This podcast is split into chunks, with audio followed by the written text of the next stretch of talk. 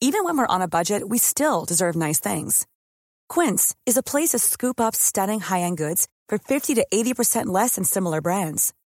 They have buttery soft cashmere sweaters starting at $50, luxurious Italian leather bags, and so much more. Plus, Quince only works with factories that use safe, ethical, and responsible manufacturing. Get the high-end goods you'll love without the high price tag with Quince. Go to quince.com/style for free shipping and 365-day returns. Esto es Periodismo de Emergencia. Con Hiroshi Takahashi, Arturo Rodríguez y Karen Torres. Con las reglas del oficio.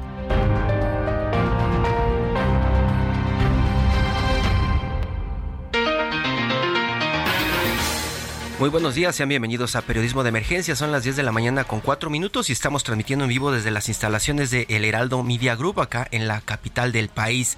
En esta ocasión tengo el gusto de saludar con mucho gusto a Karen Torres y a Arturo Rodríguez desde el norte del país. Muy buenos días.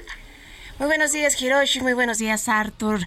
Pues bueno, tenemos un fin de semana cargado de información legislativa, toda vez que, bueno, como sabemos, se concluyeron periodos ordinarios tanto en la Cámara Baja como en la Cámara Alta. ¿Cómo estás, Arturo? Con el gusto de saludarles como cada fin de semana a Hiroshi, Karen, y pues sí, con una agenda cargadísima de temas eh, en distintos ámbitos, no solo legislativo, eh, derechos de la infancia, Día del Trabajo, que es el día de mañana, en fin, temas eh, para aventar para arriba, Hiroshi. Sí, claro que sí. Y en esta ocasión, en esta entrega, tenemos eh, eh, pues programado platicar con ustedes sobre el episodio de salud que sufrió el presidente de México, Andrés Manuel López Obrador, el pasado fin de semana, después de que el diario de Yucatán por ahí lanzó la alerta o este breaking news sobre la salud del presidente, pues se desató todo un caos informativo, por lo menos en las redacciones. Sufrimos mucho la falta de información desde presidencia, Jesús Ramírez Cuevas por ahí diciendo que era un rumor, respondiéndole a todos los medios que era un rumor lo que se estaba manejando de información. Y pues un silencio que presionaba muchísimo a todos los que generamos contenido en las redacciones al tratar de buscar una confirmación. Por eso, Arturo, Karen, hoy eh, queremos platicar del asunto de la comunicación con Rubén Aguilar Valenzuela doctor en Ciencias Sociales por la Universidad Iberoamericana y quien usted debe recordar como vocero del presidente de la República, Vicente Fox. Don Rubén, muy buenos días. Karen, eh, Arturo, Jerochi, muy buenos días y muy buenos días a quien nos escucha ahora. Muchas gracias por tomar la llamada y, bueno, pues una de las de las preguntas que tenemos o muchas de las preguntas que tenemos alrededor de la salud del presidente es si eh, esta estrategia de comunicación que está siguiendo la presidencia Jesús Ramírez Cuevas, pues eh, sigue como un poco el librito de lo que tendría que ser la comunicación de un presidente de una nación, don Rubén. Mira, quisiera dividir mi intervención como en dos tramos por un lado el, problema comunicacional propiamente tal y, por otro lado el problema de la salud del presidente. Y pienso que en general eh, pues como se cubrió eh, eh, la nota fue pues los errores de comunicación que tuvo presidencia, que pienso que sí los tuvo y ahora comento, y, y no tanto me parece el tema propiamente de la salud y el derecho a la información que todo ciudadano tiene de la el estado de salud del gobernante. Primero, pues yo pienso que la primera reacción eh, que es de Jesús Ramírez negando los hechos, eh, diciendo que todo estaba bien, pues me parece un primer gran error en contra del librito, porque si él no tenía información y puede no tenerla, no está obligado, él no, no tiene el don de la ubicuidad, que si él no estaba allí, pues hubiera tenido que responder a pregunta expresa, pues no estoy informado, me comprometo en este momento a informar y voy a eh, dar una respuesta. Pero pues se equivoca, miente eh, en una me parece mala decisión de que todo lo tienes que saber y, luego pues miente después el, secretario de gobernación y miente también el secretario de salud y se convierte pues en un ejercicio de mentira eh, no entiendo, no entiendo muy bien la lógica y la racionalidad, porque en el manual lo que te dice es que la verdad es lo más barato siempre y que la gente lo entiende. Y nos enteramos de la verdad que al final el que había planteado la verdad era el diario de Yucatán, que es el único que plantea, porque estaba ahí su reportero, que había habido esta especie de desmayo del presidente, pues todo se aclara, adquiere sentido cuando el propio presidente en, eh, en ese video eh, muy grande que además de eh, explicar exactamente qué es lo que tuvo, que, que, no era solo COVID, que se había, había tenido una especie de desmayo, y luego pues hace este ejercicio y este paseo por estas nuevas instalaciones museísticas de Palacio Nacional.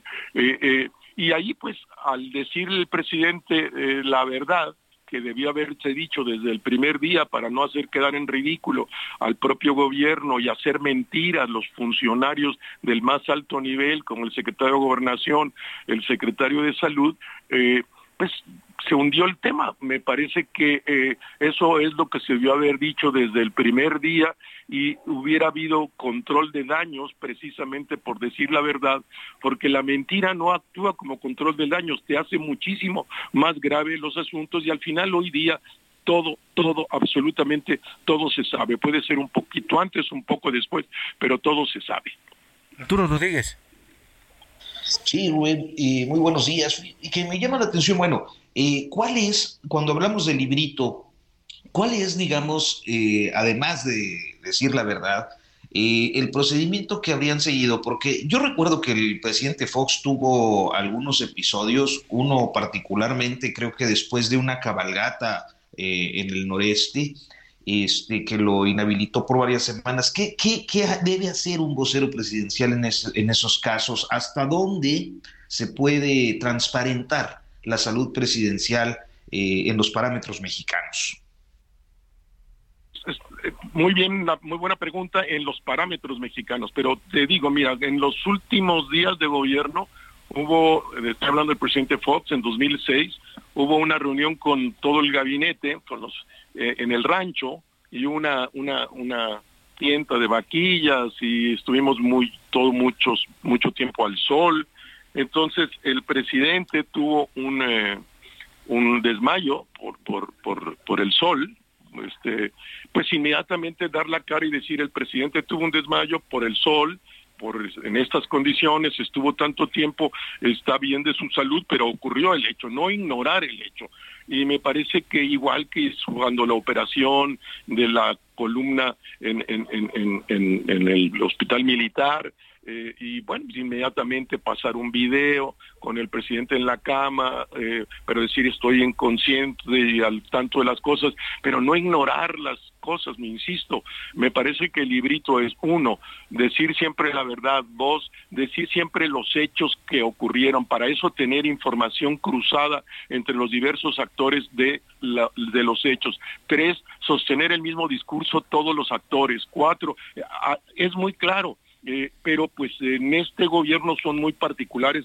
para informar eh, y para articular sus textos, eh, donde pues quien articula y dice todo, solo un vocero que es el presidente en sus comparecencias matutinas, él da la línea, aquí no estuvo él porque está fuera de, de, lugar y entonces no pudo dar la línea y entonces se desconciertan todos y empiezan a decir mentiras incluyendo el coordinador de comunicación social, que no portavoz de la República. El portavoz de la República es el presidente, el coordinador de comunicación social, el secretario de gobernación y el secretario de salud, diciendo mentiras porque no tenían línea. Este, la línea la da todos los días el presidente en la mañana y todo el mundo sigue y repite lo que el presidente dijo y allí sí hay un alineamiento de la comunicación. Puedo estar de acuerdo o no con ella, Payero. Claro alineamiento que se dice todas las mañanas durante dos horas para que entiendan todos los secretarios, subsecretarios, gobernadores, jefas de gobierno y luego repiten mecánicamente ese dicho porque pues fueron instruidos en repetirlo. Ah, y me parece que esa es una buena estrategia del presidente de la República en su lógica de gobernar eh, y eh, en su lógica de la comunicación eh, y aquí faltó esa conducción y hasta que el presidente lo hace con su video y desmiente al secretario de Salud, a su portavoz y al secretario de Gobernación. Don, don Rubén, de pronto eh, parecería que está todo improvisado, pero ¿hay usted detecta alguna algún tipo de estrategia de comunicación seria que se haya aplicado en algún otro gobierno, en algún otro país alrededor de lo que la cuarta transformación está haciendo con su comunicación? Mira, yo pienso que la estrategia de comunicación me puede gustar o no, eh, y podemos hacer. aquí hay una muy clara estrategia de, comunicación del presidente que la ha sostenido desde que fue candidato por 18 años y ahora en los cuatro años que tiene de gobierno. Tiene 22 años en una misma lógica, no inventa, no es improvisación, todas esas cosas las dice de manera intencional, provoca, polariza, eh, pero es parte de su estrategia dividir, eh, polarizar, eh, llevar al extremo las posiciones, y lo vemos todos los días, ¿no? Ahora, eso pienso que de verdad hay una estrategia y es contundente, eh, probablemente toda esta idea de golpear a los medios, de golpear a, la sociedad civil, de golpear a cualquiera que sea eh, un opositor, para él hay enemigos, no opositores, eh, pero me parece que es una estrategia muy bien pensada y articulada que no tiene nada de espontáneo, de imprevisto puede no, uno me parece que es antidemocrática, autoritaria, violenta la libertad de expresión. puedo hacer un, montón de críticas, pero hay una estrategia muy clara del presidente. ¿Y eso responde a alguna escuela de comunicación, don Rubén? Pues corresponde a las, a las eh, hay una identidad. Mira, en el mundo ahora hay básicamente 30 de los 194 países en el mundo hay 30 gobiernos populistas de izquierda o derecha y su estructura de comunicación y su discurso eh, se parece muchísimo. Es increíble que uno pueda identificar palabras, por ejemplo, el, el director, el dictador de Eritrea, el dictador más antiguo del mundo, utiliza la palabra devolver al pueblo lo robado, por ejemplo. Este, hay mucha semejanza porque si tú eres un gobernante demócrata, pues articulas más o menos el mismo discurso y tienes las mismas valoraciones, y si eres un gobernante populista, no importa si sea de derecha o de izquierda, como es una ideología, pues se expresa a través de una lógica de comunicación. ¿Cuál es la lógica de comunicación? Pues eso, polarizar, mentir, y hallamos como el presidente López Obrador, que dice 85 mentiras cada comparecencia mañanera, como lo hacía Trump, como lo hacía Bolsonaro, como e, es una lógica de la ideología que implica en términos de comunicación polarizar, mentir, ubicar enemigos, eh, gritar, insultar, escandalizar, provocar, que implica a su vez dar nota y estar siempre en los medios. Esa es parte de esa estrategia. Eh, yo he escrito sobre eso, pues puede parecer arrogante, pero una invitación. He escrito sobre esto una treintena de artículos en, en, etcétera, y una docena de artículos en Exos tratando la comunicación de los populistas. Y el presidente López Obrador es un populista de manual. No, no hay ninguna originalidad en su comunicación. Es la misma que Trump y él, insisto, de Bolsonaro, Duterte en Filipinas o Erdogan en Turquía. Es la misma, hacen lo mismo. Son de manual, de manual de populistas.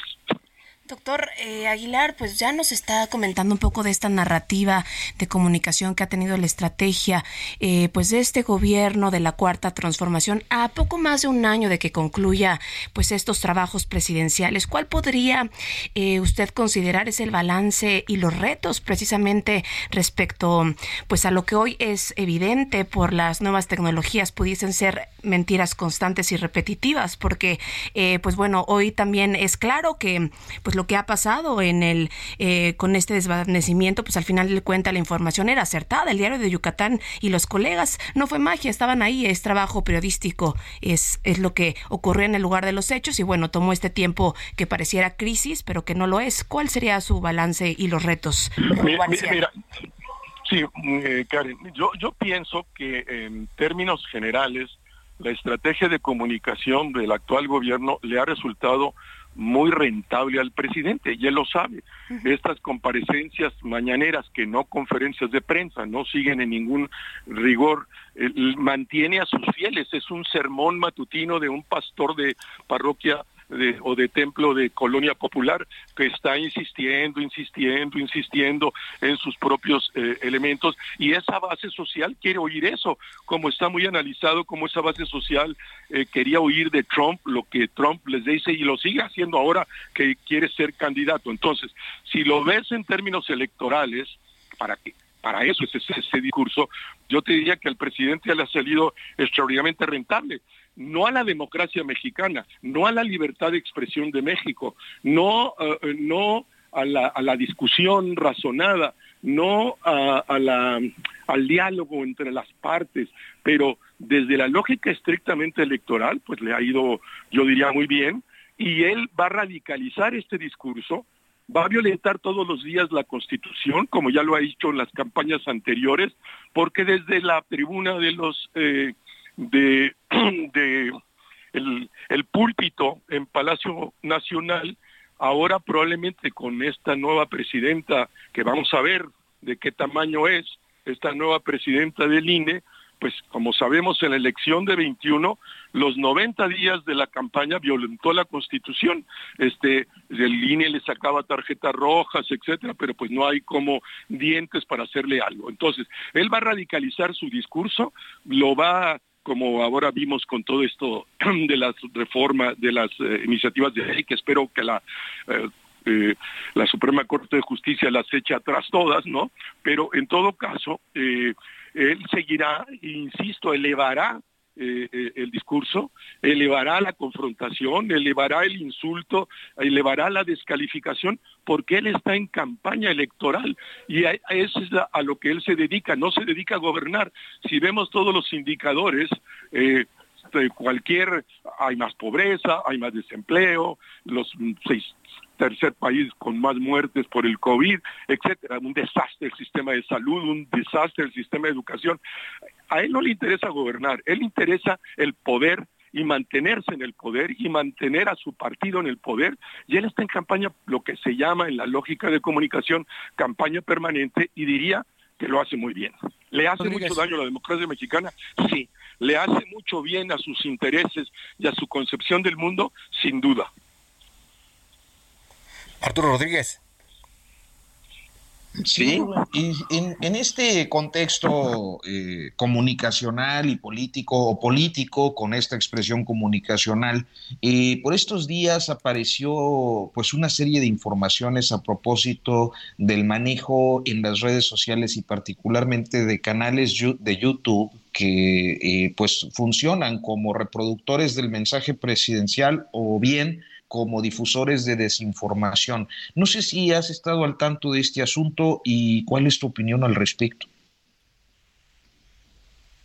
Bueno, esa es parte de la estrategia, comprar medios. Este, los compran de muchas maneras, compran a los medios tradicionales con esos 5 mil millones de pesos que se gasta en publicidad del presidente y ya sabemos, una parte va a Televisa, otra va a Azteca, etcétera, pero también compran redes sociales eh, de, muy diversas maneras, desde el principio compraron bot, todo eso lo sabemos, es parte de esa estrategia, hay una estrategia de desinformación, de eh, descalificar al, adversario que lo ven como enemigo. No importa, no hay ética política, es, es eh, despiadado eh, uso de todos los recursos a tu alcance para lograr tus objetivos. El fin, en la lógica del presidente, la ética del presidente es el fin justifica los medios. Como él piensa que él es el redentor de este país, que él tiene la solución a todos los problemas de este país, todo lo que esté a su alcance lo va a utilizar, comprar redes, comprar espacios, lo que, y me parece pues es inmoral, sí, eh, efectivo políticamente en una sociedad como la nuestra, con una, en general, una gran cantidad de, ciudadanos que se creen las mentiras, que se alimentan de estas mentiras, que no es único de México. Hay un sector enorme de, la sociedad norteamericana que ve Fox News porque dice lo que quiere oír, no porque sea lo que ocurre ahora con este hecho histórico del 18 de abril, como pasado como la cadena de Fox News tuvo que pagar, negoció, eh, no llegó hasta la corte porque sabía que iba a perder, pero pagó eh, casi 800 millones de dólares a una empresa que lo denuncia porque estuvo diciendo mentiras de que en la campaña había habido fraude electoral. Eso es lo que tendríamos que tener en este país. Falta mucho, pienso, para que ocurra. Eh, mecanismos que cobren la mentira, que los medios eh, no reproduzcan mecánicamente los discursos del presidente y se conviertan cajas de resonancia de las mentiras del presidente todas las mañanas. Eh, cuando terminó la campaña de Donald Trump, la primera, eh, eh, eh, New York Times, Washington Post, CNN y una veintena más de medios de los Estados Unidos pidieron disculpas públicas a la sociedad norteamericana por haber actuado de manera acrítica, irracional siendo caja de resonancia de los discursos racistas, xenófobos, etcétera, de Donald Trump, porque eran nota, porque eran tan escandalosos. Si tú dices los mexicanos son violadores y matan, este, entonces pues era una nota. Lo pidieron y luego en adelante mantuvieron un área en cada uno de estos periódicos, cadenas de televisión, de eso que dijo el presidente Trump, lo publicaban, pero mentira, mentira. Pues aquí tendríamos que ser páginas enteras de aclaraciones matutinas o de los radios o de la televisión diciendo lo que el presidente mintió, pero no hacemos ese tipo de periodismo en el país y le dejamos no solo pasar las mentiras, sino nos convertimos en caja de resonancia de las mentiras. Pues ojalá no lo, ojalá no lo sigamos siendo, doctor Rubén. Muchísimas gracias, muchísimas gracias, don Rubén Aguilar, que tal vez lo recuerdan como vocero de la presidencia de don Vicente Fox. Muchas gracias. Muchas gracias a ustedes y muchas gracias a quien nos escucha. Buen día. Muy buen día. Hasta luego. Buen día.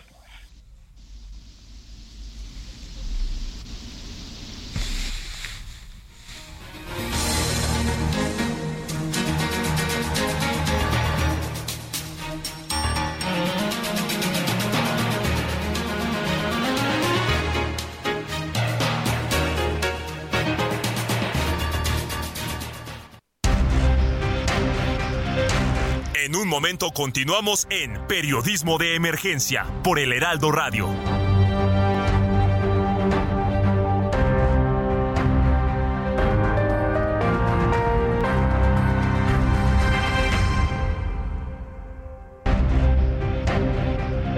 Regresamos a Periodismo de Emergencia con las reglas del oficio.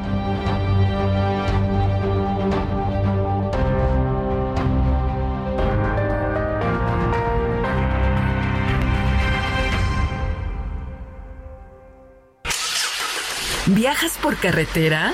Consulta la cuenta de Twitter Guardia Nacional Carreteras. En arroba gn-carreteras podrás revisar en tiempo real si hay accidentes o bloqueos, así como las condiciones del tránsito vehicular en las carreteras federales. Esta información evitará que te quedes atrapado y te ofrecerá posibles alternativas para completar tus viajes. Consulta arroba gn-carreteras y viaja seguro por las carreteras federales del país. Heraldo Media Group.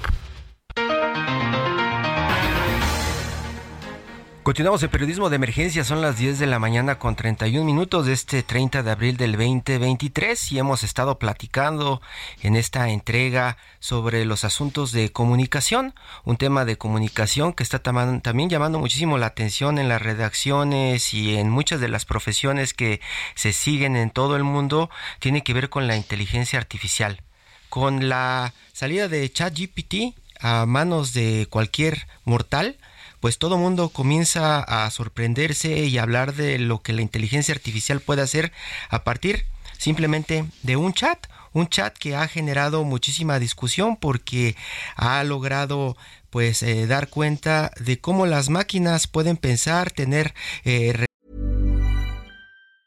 Burroughs Furniture is built for the way you live. From ensuring easy assembly and disassembly to honoring highly requested new colors for their award-winning seating, they always have their customers in mind. Their modular seating is made out of durable materials to last and grow with you. And with Burrow, you always get fast, free shipping. Get up to 60% off during Burrow's Memorial Day sale at burrow.com slash ACAST. That's burrow.com slash ACAST. burrow.com slash ACAST. Y también generar contenidos originales y nuevos. Es el caso de lo que hoy está eh, pues presentando un grupo de Movimiento Ciudadano eh, eh, en el Senado. La senadora Indira Kempis está en la línea para platicarnos más de esta iniciativa generada a través de ChatGPT. Hola, muy buenos días, ¿cómo están? Hola, muy buenos días, ¿qué tal? ¿Cómo está, senadora? Platíquenos más acerca de esta propuesta que están haciendo. ¿Es simplemente hacer un prompt o una pregunta a ChatGPT y presentarla como si fuera un político o es algo más complejo? No, no, por supuesto que detrás de eso hay conocimientos previos sociales, ambientales, eh, jurídicos, por supuesto, obviamente. Al final la tecnología es una creación nuestra y es una expresión de la inteligencia humana, pero sí estas nuevas tendencias hacen diferencia en la forma de trabajar porque lo que sí están provocando es inteligencia colectiva. ¿Esto qué significa? Una mirada multidisciplinar, eh, preguntas asertivas en equipo, un análisis todavía mucho más profundo, pero al mismo tiempo inmediato de la información.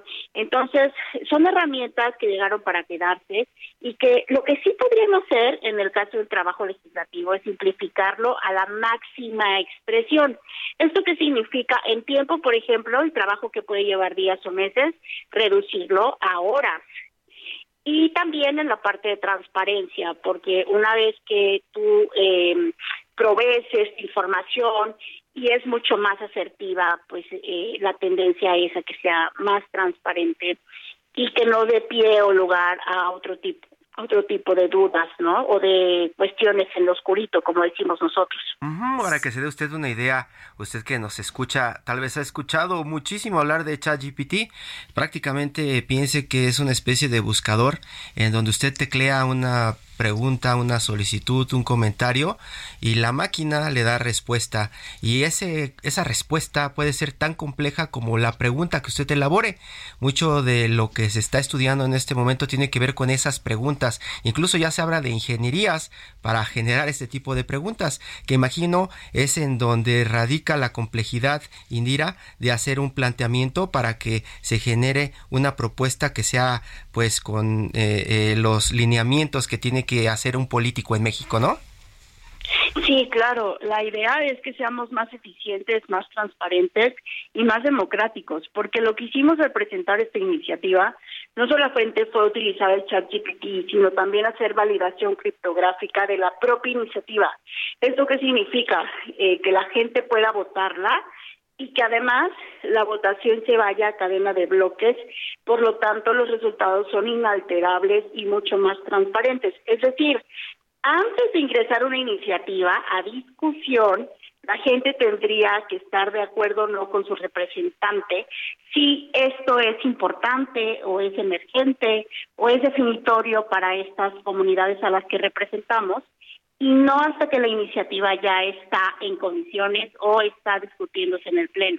Senadora, y pues además de agradecer la llamada para entrar un poco más en contexto, eh, pues bueno, esta iniciativa fue la primera iniciativa que se presentó, pues bueno, en el Senado de la República, hecha con inteligencia artificial, que como ya lo mencionábamos, es a través de este modelo de lenguaje desarrollado por OpenAI, que es una empresa, pues bueno, con sede en San Francisco y quienes desde, hay que decirlo, 2015, no es algo que sea tan reciente, han estado haciendo trabajos pues profundos, lanzando este chatbot este que pues salió a la, a la venta así en noviembre de 2022. ¿Cuáles podrían ser, senadora, los retos de pronto en materia eh, pues digital que pudiesen de pronto poner en riesgo em, pues la data de, de las personas? Sí, obviamente también ese día firmamos un manifiesto de las juventudes del Foro Económico Mundial para que estas tecnologías y herramientas sean utilizadas, obviamente, de forma ética. Pero aquí les va eh, este debate y esta polémica. Para mí la tecnología, personalmente la aprecio como, pues cada quien decide cómo usarla. Es decir, es como cualquier avance. Eh, obviamente se esperaría que decidamos usarla en favor y el beneficio de la humanidad, pero cada tecnología también tiene sus asegúnes y puede ser utilizada en sentido contrario. Eh, depende del usuario, depende de la usuaria y de lo que decida. Es un tema de decisión y de libertades. Por eso, eh, más allá que estar buscando regular la tecnología, deberíamos estar buscando ¿Cómo hacemos para que todo avance científico y tecnológico sea usado a favor de las poblaciones o a favor de causas tan importantes como ahorita la que estamos viviendo en plena crisis política, de la transparencia para que los políticos dejen de estar decidiendo cosas en lo oscurito, eh, a favor obviamente de la democracia para que todo pudiera ser votado y tuviera un alcance de votación en comunión con las necesidades de las poblaciones, o bien para que seamos más eficientes. La provocadora para el futuro sería cómo funcionaría un, un Senado, Congreso, Parlamento en el mundo si cada vez más el trabajo legislativo pudiera simplificarse. Es decir, esta pregunta que hemos tenido, si realmente necesitamos 628 personas eh, representando a la ciudadanía, en el caso de México, en el poder legislativo, si realmente eh, son necesarias o no. Hoy la tecnología nos da la respuesta. No todo mundo es indispensable en la medida en que no todo mundo es eficiente y responde a las necesidades o demandas de la gente. Rodríguez. Sí, senadora, pues y creo que mi cuestión sería eh, ¿qué, ¿qué, tan buena acogida está teniendo esto eh, en, el, en el Parlamento, en el Senado.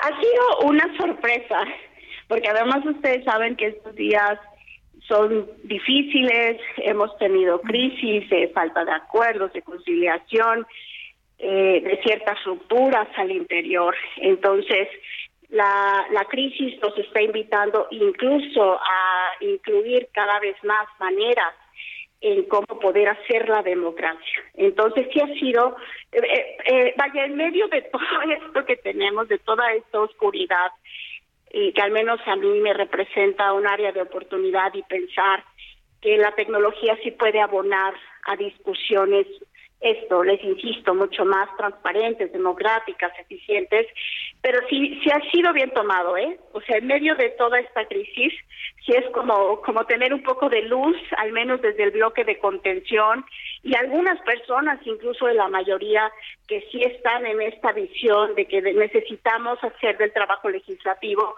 uno mucho más productivo para la gente. Otra de las cuestiones que ustedes compartirán es, ¿realmente los senadores trabajan? O, de qué, o cómo podríamos medir su, su productividad. Bueno, parte de lo que la tecnología también nos puede permitir abonar en esa, eh, en esa transparencia es precisamente hacer más productivo el trabajo y por lo tanto eh, pues esto que les digo, el trabajo que se hace en, meses, reducirlo a su máxima expresión y esto podría tener una dinámica mucho más ágil de responder a las necesidades legislativas de las personas. Entonces, sí ha sido una sorpresa, muchas personas se han acercado a mí a preguntarme cómo funciona, porque en realidad eh, ustedes saben si ven el promedio de edad, incluso en temas generacionales, pues el Senado ya tiene también eh, gente quizá un poco más distanciada de los últimos eh, últimas conversaciones, porque esas conversaciones son nuevas generaciones.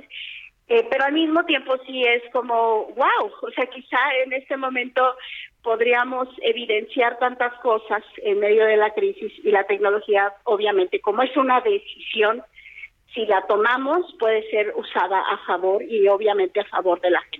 Senadora, y te hemos visto ser disruptiva con tus propuestas e iniciativas. Has llevado el primer cajero de Bitcoin, eh, pues bueno, al Senado de la República. Vemos este balance de cuando es una nueva tecnología y son tecnologías emergentes, pues de pronto quedan algunos huecos que podrían ser, eh, pues algunas, eh, quizá incluso hasta violaciones a las regulaciones de protección de datos. por ejemplo, en Italia y en Nueva York se han prohibido el, el uso de este pero más allá de eso, que sabemos es una curva de pronto, pues sí, de mejora y de adaptación en la vida cotidiana, pues sí creo que esta propuesta, pues como bien lo mencionas, reduce eh, y mejora la eficacia y eficiencia a, manera de los trabajos legislativos. Y nos gustaría que pues nos puedas también compartir sobre esta propuesta que es en materia de medio ambiente y de bienestar animal. Por favor, ¿qué nos puedes comentar? Sí, bueno, eh, parte de mi disrupción es porque también yo llego al Senado con una trayectoria de activismo social y defensora de derechos humanos. soy una persona que ha defendido libertades, por lo tanto para mí prohibir o prohibir es una de las de las cosas que más intento con todas mis fuerzas abrir mi cabeza para que para nunca llegar a ese a ese fin último que normalmente ha sido del trabajo legislativo o del quehacer legislativo de corto plazo, de una visión cortoplacista, eh, muchas veces atendiendo intereses de monopolios, del poder y demás. No, yo pienso que más bien hay que avanzar hacia las libertades y el respeto a los derechos de todas las personas. Por lo tanto, lo único que nos quedaría es tener una mirada de regulación para que esto pueda ser incluido, obviamente, e insisto, de una forma ética, con debates al interior, que eso hoy mismo no lo tenemos en el Senado. Es decir, no necesitamos estar de acuerdo en todo, pero necesitamos hacer nuestro trabajo que es debatir y discutir. Y si nos vamos a esta otra parte em, de lo que mencionabas, de cómo llegamos al artículo cuarto, o más bien cómo llegó la, la inteligencia artificial a que tendríamos que reformar el artículo cuarto, es que también otra de las causas más importantes de todo el mundo hoy tiene que ver con el medio ambiente. Entonces, tenemos, debemos de poner la mirada en esas causas. Eh, por eso hicimos preguntas a partir de qué hacemos con los perros y gatos abandonados, que terminan siendo también una afectación o un problema de salud pública.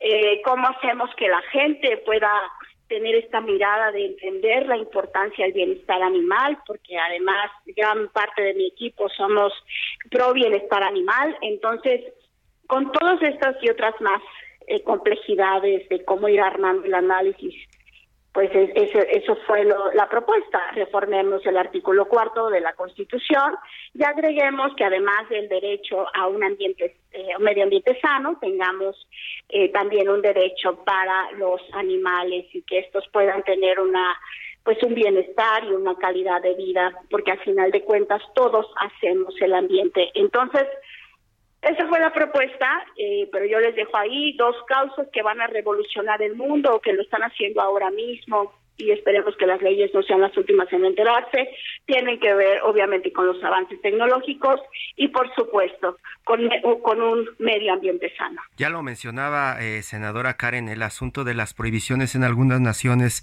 del uso de ChatGPT y este tipo de tecnología. ¿En México se ha asomado algún político? Retrógrada a tratar de frenar esto? Hasta ahora, eh, más bien eh, pienso que la clase política hoy mismo está concentrada en, en otros temas que quizá no sean tan emergentes porque no los han visto como tal. No no he escuchado de una voz que pues con una postura política mucho más cerrada a este tipo de cuestiones, pero yo no dudo que estando el país como está, y teniendo mucha ignorancia de tantas cosas en la clase política, eh, quizá para el 24 veamos a alguien con estas banderas de prohíban todo y no sé nada y sabes, pero no se trata tampoco de irnos en sentido contrario, o sea, se trata más bien de encontrar un punto de equilibrio en donde combinamos una visión con ética y sobre todo con discusión. Por eso les decía la validación. Estamos hablando de información en un país en donde quieren desaparecer a, al INAI y la transparencia, por ejemplo. ¿Verdad? empecemos por ahí, empecemos por ahí. Entonces, parte de la de, de lo que de, la propuesta, al menos con esta experiencia, porque lo de menos era haber dicho, vamos a regular la inteligencia artificial. Para mí las tecnologías no necesitan esa mirada porque van a pasar a pesar del Estado mexicano y del Estado eh, del país, cualquiera que me digas. Más bien es una mirada de cómo creamos experiencias en beneficio de la humanidad. Pues bien, senadora, parece interesante este eh, planteamiento que está usted haciendo y pues creo que eh, más interesante será ver cómo se materializa en breve. Indira. Sí, seguramente. Indira Kempis, eh, senadora del Grupo Parlamentario de Movimiento Ciudadano. Muchísimas gracias, Indira, y, felicidades. Qué bueno que se van adelantando, se van adelantando a los tiempos, a los tiempos políticos mexicanos. Muy bien, pues muchísimas gracias a ustedes. Que tengan un buen domingo. Muy buen día. Buen día.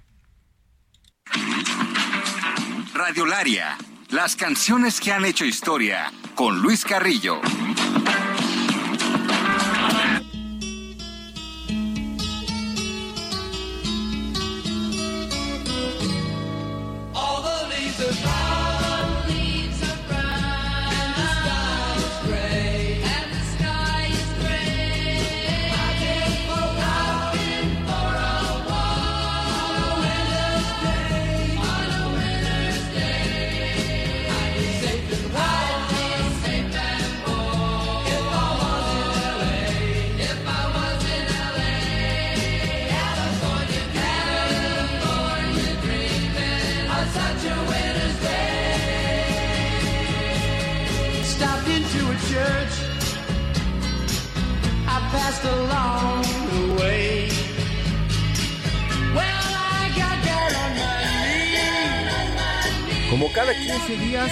Carrillo nos comparte la historia de una de las 240 canciones que han cambiado la historia de la música. California Dreaming en esta ocasión. Luis, muy buenos días. Hiroshi, Arturo, buenos días. Pues sí, efectivamente, creo que esta es de las canciones que nos alegran apenas escuchamos los primeros acordes, ¿no? Nos recuerda, por supuesto, una de las décadas más fascinantes en la historia de la música y curiosamente, la revista Rolling Stone la colocó hace algunos años en el lugar 89 de las mejores canciones de toda la historia. Habrá quien diga que está muy abajo o muy arriba, cuestión de gustos. ¿Por qué la elegiste hoy, Luis? Cuéntanos. Hace poco, precisamente, se recordó eh, pues el fallecimiento de John Phillips, eh, uno de los integrantes de, de, Mamas. and the Papas, ¿no? El fundador junto con Michelle Phillips y precisamente el creador de esta pieza maravillosa, que lo que nos remite, eh, pues es realmente, aunque es alegre su, su tono y su, su, ritmo, pues habla de una profunda, digamos, amargura de John y de Michelle en 1963, que acababan de mudar a Nueva York después de estar en la soleada California, y pues justamente lo que ellos decían era, esta nieve, este frío, este, este viento que corta la cara, nos hace extrañar en demasía California. Por eso es el California mm. Dreaming, un asunto de añoranza de regresar a la playa específicamente de Malibu y de Venice. Arturo. Oye, este Luis, pues qué gusto. Platicábamos por ahí en mensaje hace unos días sobre esta canción. Y yo, yo, yo sí creo que Rolling Stone eh, pues la mandó muy abajo. Pero eh, porque además me parece que es como icónica, eh, pues, ¿qué? del hipismo, quizás. Este, pero algo que, que, creo que pocas veces se comenta es que se trata quizás, Luis, de la canción mejor lograda en las décadas recientes en este esquema de responsorio, responsorial. Eh, que lo hemos eh, observado a través de la historia de la humanidad. Yo eh, decía que los primeros registros, como los de la letra, la escritura, pues son de los sumerios y en los primeros registros sumerios ya aparece el, responsorio, en los primeros registros musicales, que también son de los sumerios, aparece el responsorio y, esta forma que se utiliza en California Dream. Un, un grupo completamente coral, aquel cuarteto que que completaban los espléndidos Cass Elliot y Dennis Doherty, y precisamente que creo que es lo que da este, esta fascinación, este hechizo sonoro vocal de ellos, dos de ellos eh, pues abriendo la tanda y dos de ellos contestando, como dices, como un responsorio, una, una canción fascinante, y además, Arturo, se quieren salir, ellos no son de esos grupos que querían competir o copiarle a los Beatles en plena década de dominación de los, de los, de los británicos. Ellos hacen una, una música completamente distinta, ciertamente quizá al servicio del hipismo, pero sobre todo original, con esta estructura que no tiene nada que ver con las estructuras que estaban triunfando del otro lado del charco, como dicen, eh, en Londres, en Liverpool, con el cuarteto que todos conocemos. Los, los Mamas and the Papas dicen, nosotros vamos a hacer nuestra propia música, a pesar de que es pues muy breve su historia como banda, se deshacen muy poco tiempo después, pero evidentemente este, esta canción es una de las mejor logradas, de las más perfectas. Eh, se dice por ahí que en estructura tan grande como Good Vibrations de los Beach Boys, otros de los que contactaron fuertemente a la, a la Pues Liz Carrillo siempre nos sorprendes cada cada domingo con esta música que además es historia en la música y música en la historia que pues cuenta eh, tanta tanta profundidad de pronto y que pues forman parte de las 240 canciones que como bien sabemos han cambiado la historia de la música y que nos haces el favor de narrarnos cada domingo. Así es Karen, pues realmente aquí buscando como siempre canciones que se quedan en la memoria y creo que California Training, algo que también tienes que trasciende generaciones, es amada también por muchos jóvenes hoy en día y creo que eso habla, como decía Arturo Hiroshi, de la grandeza de la composición, de la estructura y del alma que tiene esta fascinante California Dreaming. Les pasa, pero de pronto me remite a comerciales, pienso de pronto en algunas marcas. muy usadas. oye, sí, había... Muy, muy usadas. Sí, oye, y, este, y, y, ¿cuál, cuál, eh, yo digo, lo, lo planteo porque seguramente para mucha mucha gente en el auditorio eh, de Papas de Mamas es eh, pues una agrupación un tanto desconocida. ¿Acaso esta melodía la hayan sonado o la hayan escuchado precisamente por la publicidad o en alguna película? Pero este no, no es eh, en sí que todo el mundo identifique la banda. ¿Qué otros éxitos recuerdas? Realmente ese es su, su, su único gran éxito.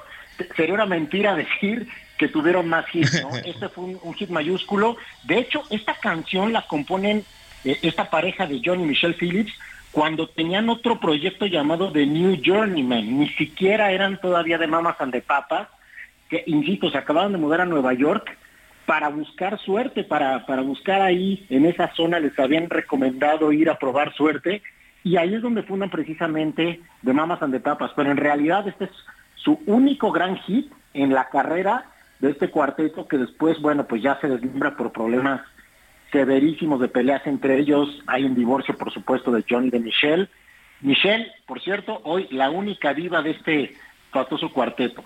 Pues vámonos a disfrutar lo que queda del domingo. Luis Carrillo, muchísimas gracias. Muchas gracias, Luis. Eh, un abrazo, Arturo Rodríguez, Karen Torres.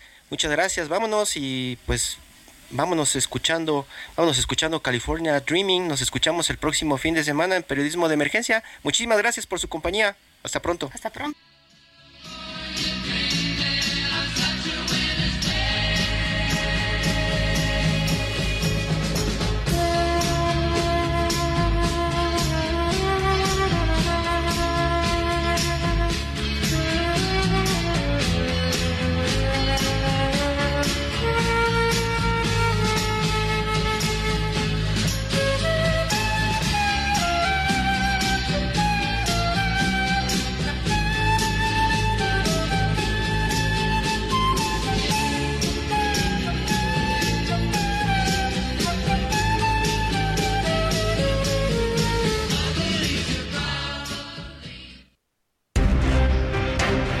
Hasta aquí, periodismo de emergencia. Con Hiroshi Takahashi, Arturo Rodríguez y Karen Torres. Con las reglas del oficio.